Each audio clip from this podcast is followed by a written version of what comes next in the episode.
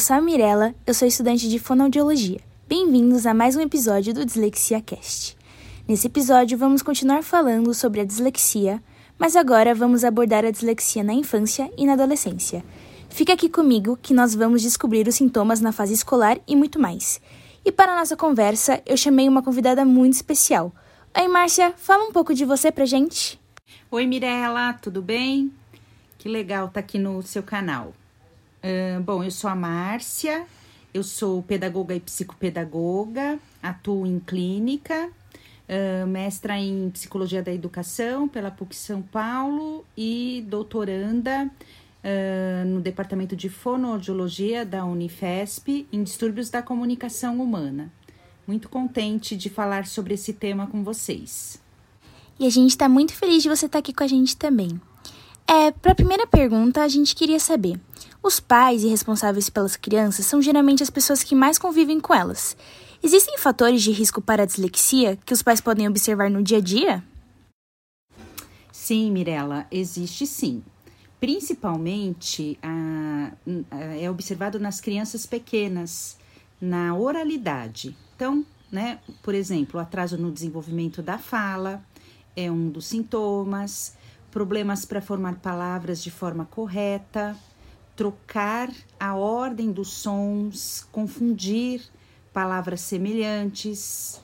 Erros de pronúncia também eh, são bem observadas, incluindo trocas, omissões, substituições, eh, adições, misturar né, os sonzinhos das letras, dificuldade para nomear as letras, reconhecer as letras, tão, é, não só falando de letras, mas em números e cores também. E atividades de aliteração e rima, muito comuns na, nos primeiros anos uh, escolares que já esteja trabalhando com alfabetização. E também a dificuldade para se expressar de forma uh, clara. E é muito importante, né, os pais saberem esses fatores de risco. E além disso, como os pais podem intervir para prevenir esses fatores? É bem interessante essa sua pergunta, Mirella, porque desde cedo os pais podem intervir.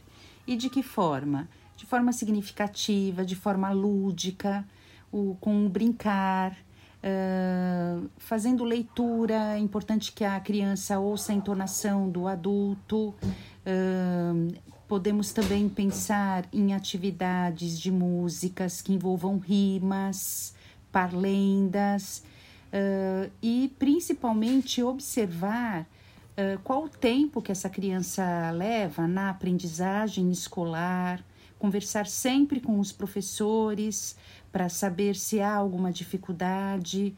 Tudo isso são fatores bem importantes então, uh, incentivar sempre os seus filhos a brincarem, a cantarem, né, a, a entender uh, essas situações que de rotina da escola para a casa também, sempre perguntando, verificando uh, com eles, né, volto a repetir se eles estão aprendendo e, e sempre elogiando e estimulando para a aprendizagem.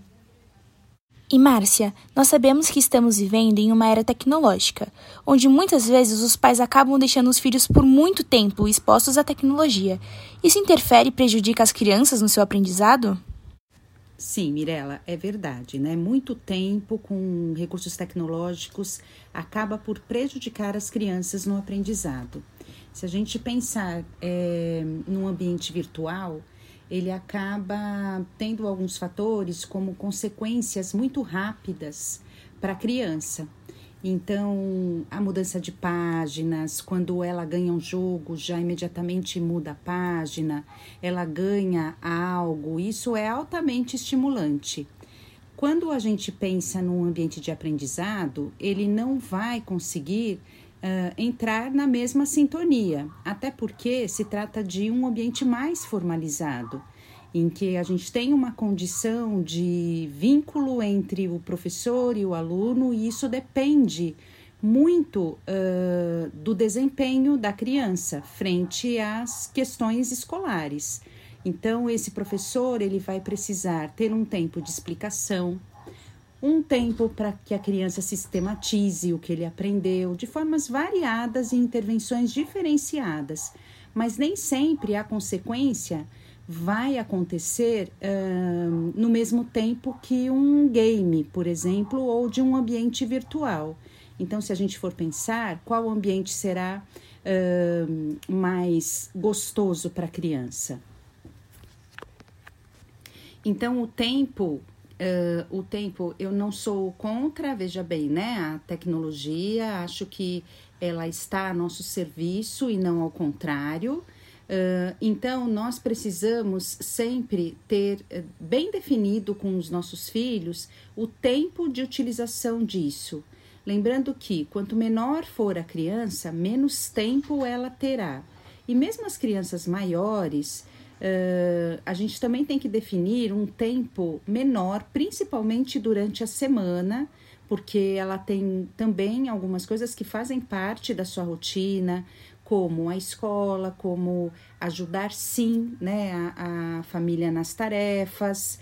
Uh, então, isso é bem importante, essa definição de tempo, do que ele está assistindo, é importante estar perto da, da criança quando ela está assistindo algo, para que uh, uh, os pais consigam definir o que é melhor para que ela assista.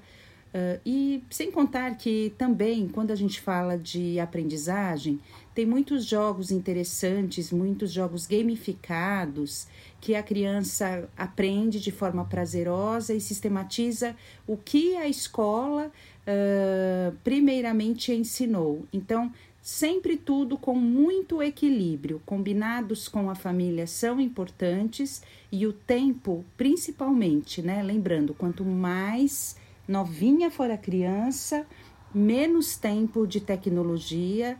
Qual é a necessidade que a criança tem de durante a semana uh, também ter um tempo de tecnologia? Então, tudo isso tem que ser bem é, estabelecido com a família. Para quê? Para que não haja prejuízo na aprendizagem, uma vez que já falei aqui que são ambientes diferenciados. Agora falando mais sobre a escola, né? Uma criança com dislexia, além da ajuda da família, ela necessita da ajuda e atenção da escola, mais precisamente do professor que acompanhará ela diariamente. Muitas vezes a professora é a primeira a perceber que a criança está com uma dificuldade além do esperado. Quais são os sinais que a criança apresenta dentro da sala de aula e como a professora pode relatar para os pais esse alerta? É sempre importante a professora ter alguns alertas, principalmente uh, sobre o que, como a criança está aprendendo. Hoje em dia nós temos a BNCC, que é a Base Nacional Comum Curricular, que nos fala o que as crianças precisam uh, aprender, quais as habilidades né, que precisam fazer parte dos anos escolares. Os professores eles precisam estar atentos a isso. Mas isso a gente fala de uma forma geral, mas também a observação tem que ser de forma individual. Então a gente precisa analisar como é a fala oral, né? É importante que, a, que o professor analise a fala oral, que ela saiba uh, quando a criança está identificando palavras individuais, as partes das palavras, como a sílaba inicial, sílaba medial, a sílaba final. Mas antes até mesmo disso, né, uh, que existe o princípio alfabético, que ela faça o reconhecimento das letras, uh, não só o reconhecimento, mas os sons das letras o que são os menores componentes né, do som. A velocidade, como ela armazena as informações que ela vai recebendo. Então, tudo isso, se a gente for analisar, fazendo uh, parte do pacote da aprendizagem, né, em relação a essas situações, como, como acontece mesmo essa memória fonológica, como acontece o acesso fonológico? Será que isso está ocorrendo de uma forma uh, que a gente possa chamar de normal? Ou será que não? Então, essas situações todas precisam ser observadas pelo professor uh, e, e, individualmente, de preferência, né, Mirella? Eu acho que isso é bem importante. Mas e aí, Márcia, quando essa criança crescer, né? Porque a dislexia ela vai acompanhar é, a vida toda dessa criança e os desafios vão ser cada vez maiores na adolescência, que é a fase que estamos nos descobrindo, que a gente está fazendo amizade, descobrindo o que queremos futuramente, além de muitos conflitos internos e externos, né? E alguns adolescentes dislexos chegam até a omitir a dificuldade deles na escola, porque eles têm vergonha e medo do que os colegas vão achar. Como lidar com um adolescente com esses sentimentos? Sem dúvida, Mirella. Por isso a importância uh, de dos professores receberem informação sobre a dislexia, o que é, uh, quais são os sintomas, como remediar, tratamentos adequados, a saúde mental para esses adolescentes. Então, quanto mais pessoas tendo formação uh, para ajudá-los, né, ajudar os adolescentes que passaram tanto tempo tendo a dificuldade, muitas vezes despercebida pelos profissionais, pela própria família. Uh, importantíssimo ter esses profissionais, até mesmo né, os que fazem a interface entre a saúde e a educação, como os psicopedagogos, os, o, a fonoeducacional, a psicologia escolar, todos profissionais uh, para que possam ajudá-lo uh, esses adolescentes, as crianças, enfim, todos que tenham a dislexia e até hoje não receberam oportunidade de tratamento. As crianças e os adolescentes, eles precisam de um incentivo a mais nas práticas escolares, porque muitas vezes a sua dislexia dificulta o seu aprendizado e chega a desmotivar, né? É, para continuar aprendendo as suas matérias. E como um professor pode motivar o seu aluno? Antes de mais nada, incentivando, estimulando esse adolescente, uh, auxiliando, como eu já havia dito, se debruçando mais nas questões da dislexia, para poder ajudar uh, os adolescentes que têm esse transtorno e que precisam ser apoiados pela escola. E nós precisamos entender, como profissionais e como sociedade, as dificuldades, os interesses, a dislexia para podermos incluir, ajudar e motivar nossas crianças e adolescentes disléxicos, além de dar suporte para os pais e orientação para os professores, né? Sem dúvida, Mirella, não só professores, mas coordenação, equipe diretiva, todos envolvidos na escola e também os pais que muitas vezes também não entendem o que o filho tem e não são capazes de poder ajudá-los. É, a habilidade escolar é importante, sim, com certeza, mas a gente precisa cuidar da saúde mental desses adolescentes.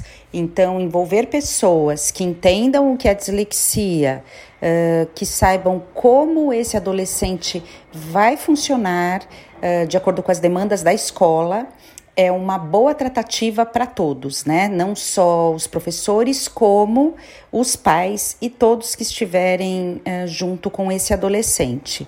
Então, as práticas de formação para todos, elas são muito importantes. E o nosso episódio de hoje chega ao fim, mais um bate-papo aqui no Dislexia Cast. Eu queria agradecer muito a Márcia por ter participado e por ter contribuído com o nosso episódio de hoje. Muito obrigada por ter agregado e trazido essas informações tão ricas pra gente sobre a dislexia. É, muito obrigada, Márcia, pela sua participação e pela sua contribuição, viu? Eu que agradeço, Mirella.